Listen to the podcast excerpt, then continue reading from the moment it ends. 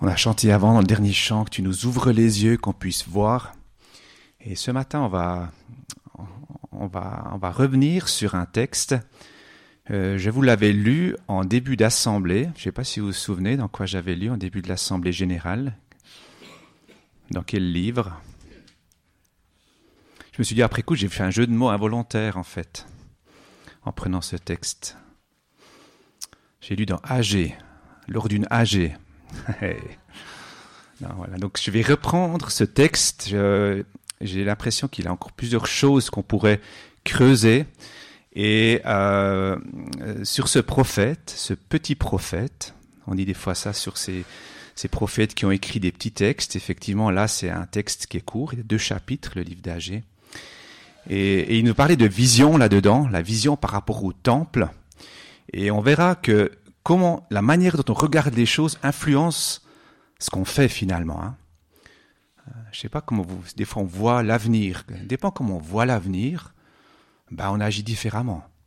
Si on voit l'avenir, c'est un peu comme si on met des lunettes. Hein. Si on met des lunettes avec des filtres plus ou moins foncés, ben si on met des filtres foncés, on voit l'avenir en noir. Si on met des filtres plus clairs, on voit l'avenir plus clair. Euh, et c'est aussi euh, comme ça, c'est nos pensées, c'est notre manière de voir la réalité passée on verra comment, euh, comment AG a fait prendre conscience de la réalité du passé, la réalité d'aujourd'hui et puis la réalité euh, de l'avenir. D'où cette vision à trois dimensions temporelles qu'on va voir ce matin. Avant d'aller dans le, euh, dans le vif du sujet, quelques mots sur ce monde derrière le texte. Hein. quand on lit un texte, il y a toujours ce monde qui est derrière, tout ce qui est l'historique, qui est ce qu'il a écrit. Et quelques mots là-dessus, c'est toujours important de se rappeler Derrière un texte, il y a des personnes qui l'ont écrit, il y a une époque, et euh, ça nous donne aussi une, dimension, aussi notre vision du texte. Hein, parfois, on prend des versets qu'on sort comme ça, tac, et on les cite un peu à toutes les sauces. Alors c'est bien, hein, a des fois des, promesses qu'on prononce, mais il faut toujours mais ce verset, il a été à l'origine prononcé dans quel contexte? Et alors ce livre d'Agé, il a été écrit ben, par Agé, hein, donc là il n'y a pas de doute. On ne sait pas grand-chose de ce monsieur, si ce n'est que son nom signifie en fait. En fait, alors peut-être qu'il était né lors d'une grande fête euh, juive, et puis que voilà, ils se sont dit, il est né là, on va l'appeler âgé. En fait, c'était un, et c'est, je ne sais pas s'il l'a porté, si c'était un homme qui était volontiers en fait. En tout cas ici, euh, ce qu'on sait de lui, c'est qu'il est, il est revenu de Babylone, donc en 536 avant Jésus-Christ, avec environ 42 000 autres juifs. Et son focus qu'il a sur le temple de Jérusalem, ça pourrait, mais il n'y a vraiment aucune certitude, être un indice qu'il avait aussi lui-même une fonction dans le temple. Quand est-ce qu'il a été écrit? Tu, veux que je fasse le, truc ou je... Alors tu peux avancer là, ouais, excuse. voilà, merci. Euh, donc il a été écrit après le retour de déportation à Babylone, une déportation qui a duré on parle de 70 ans, la Bible parle de 70, mais en réalité on pensait plutôt 50, où respectivement la déportation a eu lieu en plusieurs étapes, de moins 607 à, 586, et puis le retour donc en 536. Et donc les, exégètes s'entendent pour dire que ces prophéties qu'il a prononcées ici ont été faites en 520. Précisément, c'est assez intéressant, on peut même préciser les mois de septembre à décembre 520, donc 16 ans après que les Juifs soient rentrés dans leur pays. Ça a été écrit à Jérusalem et pour qui? Dans le, contexte des ruines du temple de Salomon. Donc ce premier temple qui a été construit, c'est le cadre. Les ruines, il y a des ruines, ça a déjà été... Euh, euh, donc ce temple, a, ce temple a été complètement détruit en 587 lors de la prise de Jérusalem par Babylone. Et puis ces prophéties s'adressent donc à ces exilés revenus en ville et en particulier aussi au gouverneur Zorobabel, donc c'est le, le gouverneur de la province de Perse de Judée, donc le chef du peuple juif, et du grand prêtre Josué. Et dans quel but il y a du découragement dans le peuple euh, d'Israël? Parmi les rapatriés, ils sont revenus à Jérusalem, ils ont commencé tout de suite à rebâtir, et ça c'était euh, voilà, ils se souvenaient, ou on leur a dit, euh, c'était important aussi, d'autres prophéties, reconstruisaient le temple. Ils ont commencé, mais ils ont rapidement été freinés dans leur élan. Il y avait pas mal d'obstacles, euh, l'opposition des Samaritains au projet, les mauvaises récoltes qui ont, entraîné la famine et la pauvreté, comme c'est écrit au, premier chapitre de, ou encore des désordres politiques et des désordres d'ordre euh, moral. Et dans ce contexte de découragement, euh, en particulier des, constructeurs du temple, Agé veut inspirer un nouveau zèle parmi le peuple. Il veut restaurer sa confiance en Dieu et lui rappeler les justes priorités d'obéir à Dieu et de prendre son œuvre à cœur est plus important aussi que de veiller à ses propres intérêts. Tu passes à la slide suivante. Le monde du texte, c'est un texte, c'est un livre prophétique. Euh, donc contient des messages délivrés par des personnes comme Agé, appelées prophètes, qui recevaient ces paroles pour le peuple sous forme d'appel, comme ici un appel à reconstruire le peuple, sous forme d'encouragement, encourager le peuple en leur donnant, en leur rappelant la signification de cette reconstruction pour l'avenir d'Israël, d'avertissement, il y a aussi des avertissements, euh, pas directement dans le texte qu'on va lire, mais aussi dans d'autres passages, des avertissements en particulier les conséquences de la désobéissance à Dieu, et puis aussi des promesses. Ici, des promesses à Zorobabel, que le règne du Messie remplacera tous les royaumes Donc on voit déjà quelque chose de prophétique aussi pour euh, euh, la venue du Messie ici. Hein. C'est un des passages où il y a déjà un lien assez clair entre le Messie annoncé et Jésus qui va venir. Donc ce qui est spécifique à ce livre par rapport à d'autres, il est concis, hein, deux chapitres, directs, dynamiques, et puis s'adresse au peuple juif, aussi bien au peuple qu'à leurs leaders, en les touchant dans leur intelligence, dans leurs émotions et leur volonté. Donc il veut toucher les, personnes à différents niveaux, je dirais, de notre être, la volonté, les émotions, mais aussi leur raisonnement, leur, euh, intelligence. Alors aujourd'hui, chacun peut entendre Dieu hein, grâce à Jésus, euh, qui, par sa mort, donne accès au message, au message que Dieu veut pour les hommes, pour leur parler aussi personnellement, aussi de manière communautaire. Le statut du prophète, comme ici âgé, a évolué en plus de 2500 ans. À l'époque, c'était quelques personnes hein, qui ont été choisies par Dieu pour parler au peuple. Et nous sommes aujourd'hui toutes et toutes des personnes qui pouvons transmettre des paroles de la part de Dieu. Et la dimension, je pense que la dimension appel, avertissement est certainement beaucoup plus faible aujourd'hui. Euh, et nous sommes davantage des transmetteurs de paroles de Dieu pour encourager les gens et aussi pour leur rappeler les promesses que Jésus nous a laissées. Les prophètes existent, il y a des prophètes aujourd'hui, mais ils ont certainement une autre fonction. Euh, Ce n'est pas les quelques personnes par lesquelles Dieu parle uniquement, mais c'est des personnes qui ont reçu un don particulier aussi pour euh, parler, pour euh, parler de la part de Dieu. Alors, je ne sais pas s'il y a des prophètes, il y a peut-être des, on est tous prophètes. On peut le voir de deux manières, on peut être tous prophètes. Pour moi, le prophète, c'est celui qui amène une parole de Dieu à l'autre. Euh, c'est pas forcément uniquement ceux qui, qui, qui, qui, annoncent des choses spécifiques qui vont arriver à l'avenir. Ça, c'est plutôt rare, je dirais. Euh, mais plutôt des personnes qui encouragent des paroles qui viennent de Dieu, qui rappellent des promesses de Dieu. Donc, je vous invite tous à être des prophètes. Euh, si vous recevez quelque chose, euh, vous avez l'impression que Dieu vous dit quelque chose pour quelqu'un, ben, allez lui dire, toujours dans la liberté que l'autre puisse le recevoir ou pas. Mais c'est important de nous encourager les uns les autres par des paroles que Dieu nous met à cœur. Alors on va lire ensemble ce texte euh, de Agé chapitre 2, les versets 1 à 9. Agé chapitre 2, les versets 1 à 9. Le vingt et unième jour du septième mois, la parole de l'Éternel fut révélée par l'intermédiaire du prophète Agé. Parle au gouverneur de Juda Zorobabel, fils de Shealtiel, au grand prêtre Josué, fils de Jotsadak, et au reste du peuple. Dis-leur, quel est parmi vous le survivant qui a vu ce temple dans sa première gloire Et comment le voyez-vous maintenant? Tel qu'il est ne paraît-il pas comme rien à vos yeux? Maintenant, fortifie-toi, Zorobabel, déclare l'Éternel. Fortifie-toi, Josué, fils de Jotsadak, grand prêtre. Fortifie-toi, peuple entier du pays, déclare l'Éternel, et travaillez, car je suis moi-même avec vous déclare l'Éternel, le Maître de l'univers. Conformément à l'engagement que j'ai conclu avec vous quand vous êtes sortis de l'Égypte, mon esprit est au milieu de vous, n'ayez pas peur. En effet, voici ce que dit l'Éternel, le Maître de l'univers. Une fois encore et dans peu de temps, je ferai trembler le ciel et la terre, la mer et le sec. Je ferai trembler toutes les nations, les trésors de toutes les nations afflueront, et je remplirai de gloire ce temple dit l'Éternel, le Maître de l'univers. L'argent m'appartient, l'or m'appartient, déclare l'Éternel, le Maître de l'univers. La gloire de ce dernier temple sera plus grande que celle du premier, dit l'Éternel, le Maître de l'univers. Et c'est dans ce lieu que je donnerai la paix, déclare l'Éternel, le Maître de l'univers. Il y a ici trois visions du temps. La première, tu peux passer à la slide suivante, tourner vers le passé. C'était mieux avant.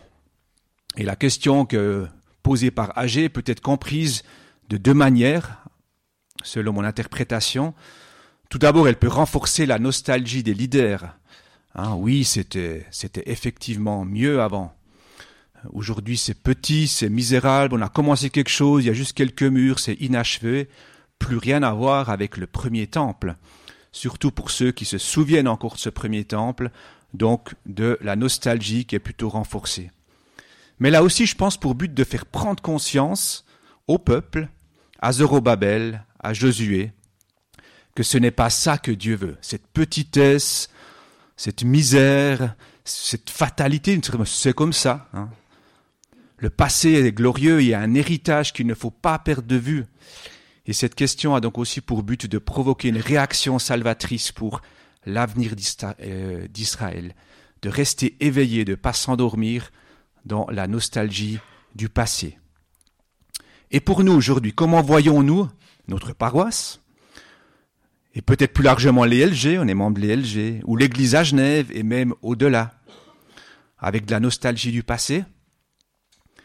De manière générale, on dit des fois notre société se déchristianise, on est un petit nombre, on, estime à 3% le nombre de, chrétiens, en tout cas évangéliques, que c'était beaucoup c'était quand même beau euh, quand tout le monde croyait en Dieu, que tout le monde allait à l'église. Hein, on parle des fois des, euh, quand on disait, je sais pas, l'autre fois on prenait la voiture, l'autoroute, on disait, le dimanche matin, c'est peut-être juste les quelques personnes qui vont au culte, qui prennent la voiture. Il n'y a pas que ceux-là, je pense. On s'imaginait avant, si on s'imagine aujourd'hui, si tout le monde allait à l'église, il y aurait les bouchons le dimanche matin sur l'autoroute. Ça serait l'inverse, peut-être, ce serait pas la semaine, ce serait le dimanche matin. Donc c'était quand même une belle époque. Est-ce qu'on est comme ça un peu nostalgique si seulement on revenait à ce temps-là? Il y a toujours le risque avec la nostalgie, c'est qu'on veut revenir à quelque chose qui est plus là. Et en même temps, euh, avec cette réaction, il y a aussi cette réaction de ne pas oublier l'importance de l'Église, du nouveau temple que Jésus a inauguré et qui n'est pas construit de main d'homme, mais de nous, qui formons des pierres vivantes, comme il est dit dans la parole. Et voyons aussi plus large, en Suisse on est peut-être 3% en Suisse romande. Mais considérons aussi que le christianisme est la religion la plus pratiquée aujourd'hui. Je ne sais pas si vous le savez, on voit des fois la montée d'autres religions, on se dit mais le christianisme est mort. Ben non, il n'est pas mort, c'est la religion la plus vivante aujourd'hui. On estime à 2,4 milliards de fidèles dans le monde, donc environ 30% de la population mondiale est chrétienne. Alors, je ne fais pas ici de distinction, et je pense que la statistique pas distinction, quel type de chrétien, pratiquant, très pratiquant, mais voilà, qui se déclare chrétien, on est 2,4 milliards. On est peut-être peu ici, mais ça nous aide aussi à garder cette vision de l'Église du Christ. Tourner vers le passé. Il y a la dimension maintenant, Dieu est présent. Tu peux changer de slide. Il est là maintenant. Donc, après avoir gardé vers le passé, il y a ce retour au présent maintenant. Et à trois reprises, il y a cet impératif fortifie-toi. Dans d'autres versions, c'est prends courage. Pour Zorobabel, pour le pouvoir politique de l'époque, pour Josué, le grand, prêtre, donc pouvoir religieux, et pour le peuple entier, tout le reste du peuple juif de retour sur ses terres, sans distinction, il est fait cette parole, fortifie-toi. Et cet encouragement à être, à être, fort est directement lié à ce deuxième impératif et fortifie-toi et travailler. Travailler. Je ne sais pas comment vous voyez le travail aujourd'hui. Hein. Parfois, le travail peut être considéré comme une espèce de, de mal nécessaire, comme quelque chose de difficile. Euh, je ne sais pas comment vous allez au travail le matin. Est-ce que c'est plutôt un lieu où vous dites je vais travailler? J'ai la chance de travailler. Je, c'est, fortifie-toi et travaille. Alors ici, c'était pour le temple, hein, c'est un peu particulier. C'était pour, pour, le, pour, le, reconstruire le lieu où Dieu euh, habitait. Mais il y a quelque chose d'intéressant aussi. Donc, pour travailler, il faut de la force et du courage. Hein, et deux choses qui sont souvent liées. Et l'encouragement ici de Dieu à travers cette parole prophétique d'Agé a pour but de les remettre au travail.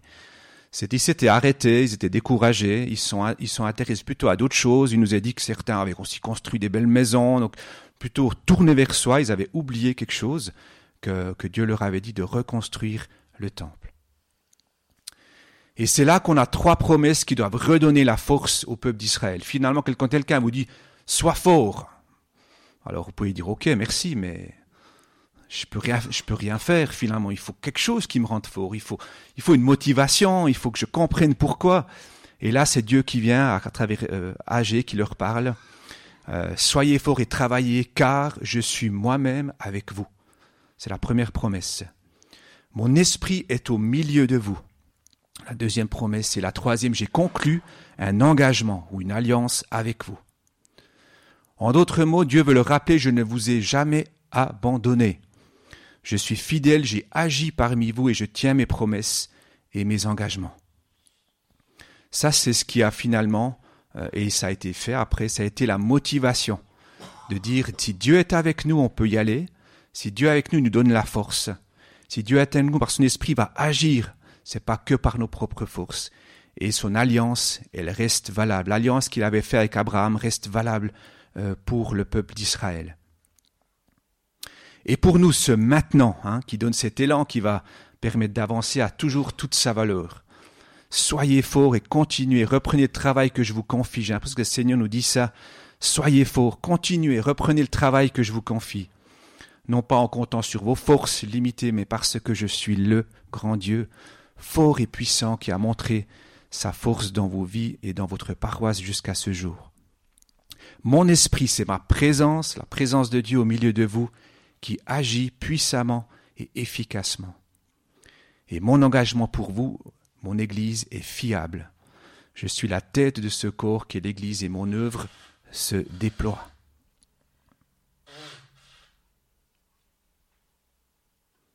Nous arrivons à la troisième dimension qui est l'avenir.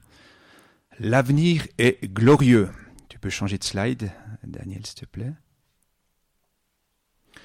Alors l'interprétation de cette vision d'avenir comporte des mystères. Alors euh, quand c'est que ça s'est fait, ce qu'on sait, c'est que euh, la construction du temple s'est achevée. Mais ce qui m'a impressionné, je sais, j'ai pris conscience, ça a pris du temps. On pensait que ça a pris combien de temps pour reconstruire ce temple? Quelqu'un a été sensible déjà à ça en lisant ce, passage? 100 ans, plus de 100 ans. Plus de 100 ans. Ah, aujourd'hui, une construction, des grosses constructions, c'est deux ans, trois ans. Puis on dit que c'est déjà long, ça a pris cent ans. La notion du temps.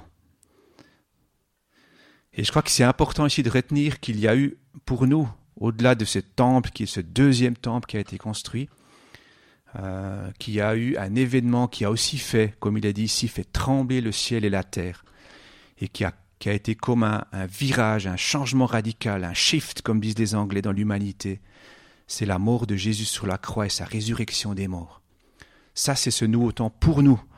Aujourd'hui, nous allons plus au temple à Jérusalem, il n'existe plus, il n'y a plus qu'un mur. Mais Jésus a inauguré un nouveau temple. Et nous lisons ici deux passages qui illustrent ça bien par rapport à la mort et à la résurrection de Jésus. Dans Matthieu, de midi jusqu'à trois heures de l'après-midi, il y eut des ténèbres sur tout le pays. Donc il y a quelque chose au niveau du ciel qui a été qui s'est passé. Certains pensent qu'il y a une éclipse qui a eu lieu peut-être, mais c'était quand même une éclipse, c'était quand même assez particulier, c'était les ténèbres sur tout le pays. Donc il y a eu euh, au niveau euh, astrologique, au niveau de l'univers, quelque chose de inhabituel qui s'est passé. Et puis quand il y a la résurrection, soudain il y eut un grand tremblement de terre, car un ange du Seigneur descendu du ciel vint rouler la pierre de devant l'ouverture et s'assit dessus. Voilà, cet événement de l'univers entier a été euh, percuté par cet événement de la mort et de la résurrection de Jésus. Et depuis cet événement, on est au bénéfice de ce royaume de Dieu qui vient. L'avenir est glorieux car nous savons que la mort a été vaincue à la croix une fois pour toutes, et que cette mort qui règne sur terre n'est pas la fin de l'histoire. La fin de l'histoire, c'est ce qu'il n'y aura, pas de fin en fait, que Jésus va revenir et qu'il établira son règne glorieux.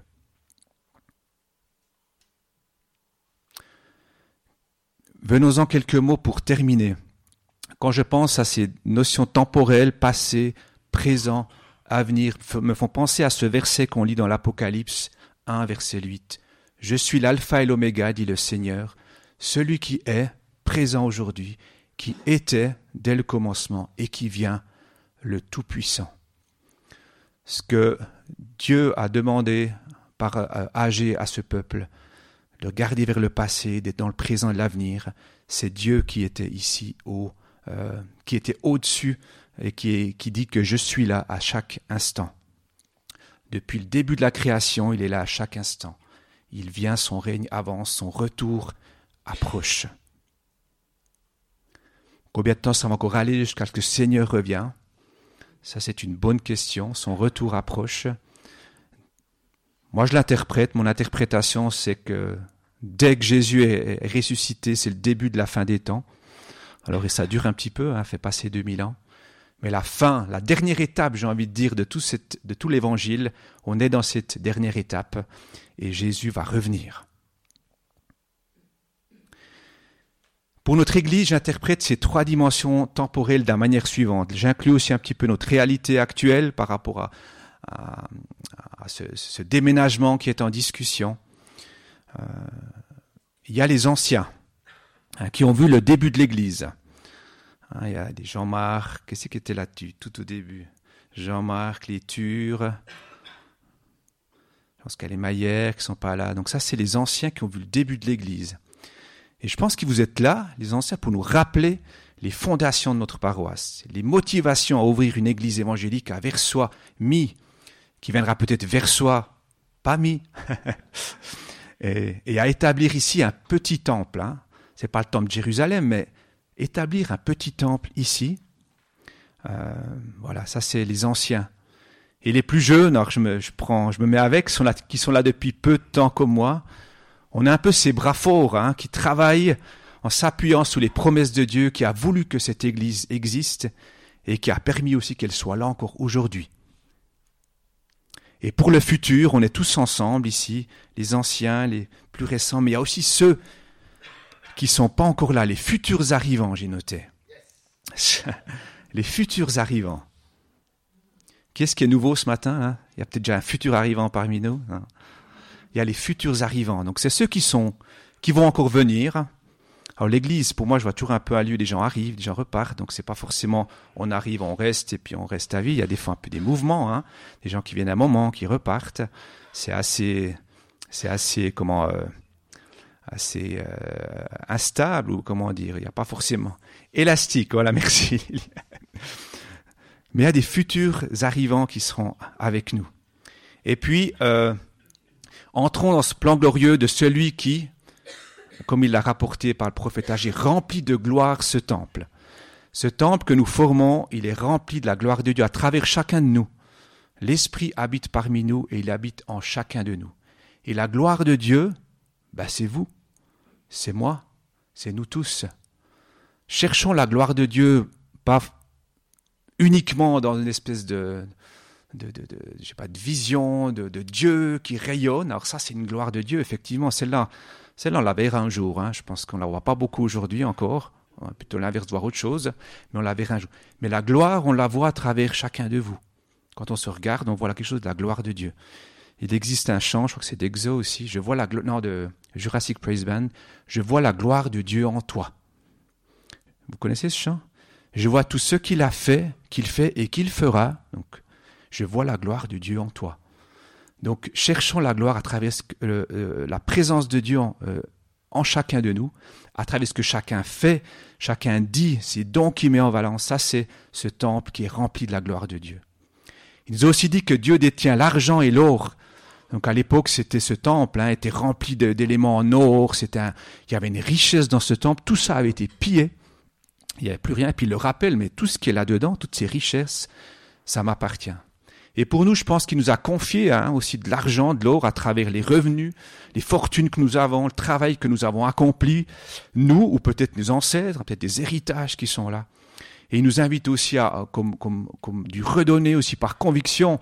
Ben, on a parlé des dons de l'Assemblée, je suis hyper reconnaissant des gens qui soutiennent notre Église. Ben, c'est une façon de dire, ce que j'ai, je le redonne aussi au temple, je le redonne aussi parce que c'est euh, Dieu qui permet finalement que je puisse gagner ma vie, c'est Dieu qui permet de me donner de l'or et de l'argent. Je veux donner une partie selon mes convictions aussi, redonner ça à l'Église, mais bien sûr pas qu'à l'Église, vous, vous soutenez peut-être des projets, vous soutenez d'autres choses, tout ce que vous donnez pour le royaume de Dieu est là pour que ce royaume vienne ici à Versoix, mais bien sûr aussi au-delà. Et ce Dieu rend aussi, comme il dit, le futur temps plus glorieux que le premier. Alors le premier, c'était un temple, ici il y a eu le premier temple, le deuxième, c'était toujours un temple fait de pierres inertes, devient le royaume de Dieu fait de pierres vivantes, qui vient et qui donne aussi l'espérance d'un avenir glorieux pour notre paroisse.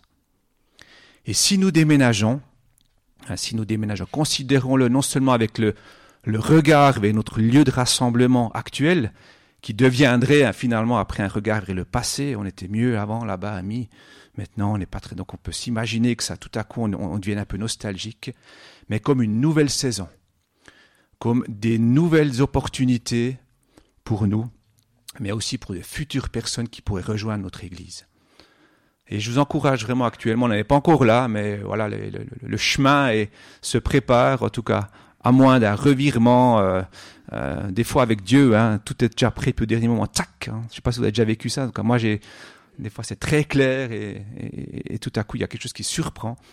Mais euh, souvent aussi c'est très clair et on avance selon les convictions. Mais en tout cas sur le chemin qui est ouvert maintenant, ça va vers ce déménagement, mais qu'on puisse aussi le voir avec une avec confiance et avec une nouvelle opportunité, une nouvelle saison et des nouvelles belles choses le, futur temple, peut-être que ce futur temple qu'on est ici sera encore plus, glorieux dans euh, ce nouveau lieu. Et dernier point, il est dit qu'il amène la paix.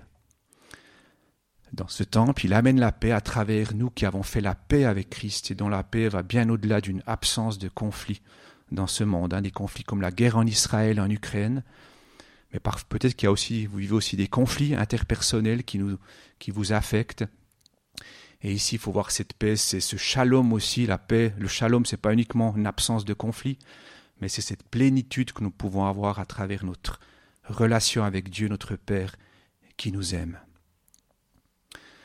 Voilà, je vois ce texte pour nous comme un encouragement euh, à rester dans le mouvement, le mouvement donné par le souffle de l'Esprit, euh, qui nous aide à rester dans le présent, et c'est souvent le plus grand défi, c'est de rester dans le présent. Et j'ai envie de dire, comme euh, être poussé par le... On parlait l'autre fois avec des, collègues pasteurs, comment, comment euh, nommer le mouvement de l'esprit et comment on parlait de favoriser le mouvement de l'esprit, d'entrer dans le mouvement de l'esprit. Il y avait toute, un, toute une discussion, on est en train de revoir un peu la vision euh, de l'ELG. est-ce qu'il faut favoriser? Est-ce qu'il faut entrer? Est-ce qu'il faut accueillir? C'est toutes les notions un peu qu'est-ce qu'on fait avec l'Esprit de Dieu qui agit? Moi je le vois comme entrer dans le mouvement de l'esprit. Euh, finalement, l'esprit Dieu, euh, celui qui fait, qui, donne le mouvement, c'est Dieu, qui, amène l'esprit dans son Église, et nous on y entre. On est comme pris dans ce courant et on, œuvre avec lui. Donc dans ce mouvement donné par l'esprit qui nous aide à rester dans le présent, mais en n'oubliant pas d'où on vient. Hein. Qu'est-ce qui a fait notre paroisse Quels sont les fondements et les fondateurs sont là aussi pour nous rappeler régulièrement et vers quel royaume glorieux nous nous dirigeons. Euh, prenons toujours un peu de hauteur, nous sommes, euh, c'est aussi dans ces prochains temps, hein, si à un moment donné il y a le déménagement, c'est tout, c'est un peu une prise de tête, si ça vient aussi comme ça, ça peut nous prendre beaucoup au niveau de la tête, au niveau de toutes les questions à discuter. Ben, je le dis déjà un peu en avance, mais n'oublions pas qu'il y a le royaume de Dieu qui vient, hein, et que c'est au-delà. Euh, ne perdons pas de vue tout le reste la paix qui vient, la gloire de Dieu qui remplit le temple, euh, Dieu qui est là, son esprit est parmi nous, son alliance, il l'a fait avec nous, et c'est ce qui donne cette motivation finalement à travailler, à nous engager pour notre Église, mais pour tout ce que Dieu nous demande aussi dans notre vie personnelle, dans notre famille, dans notre région. Amen. J'aime encore terminer ce message par la prière.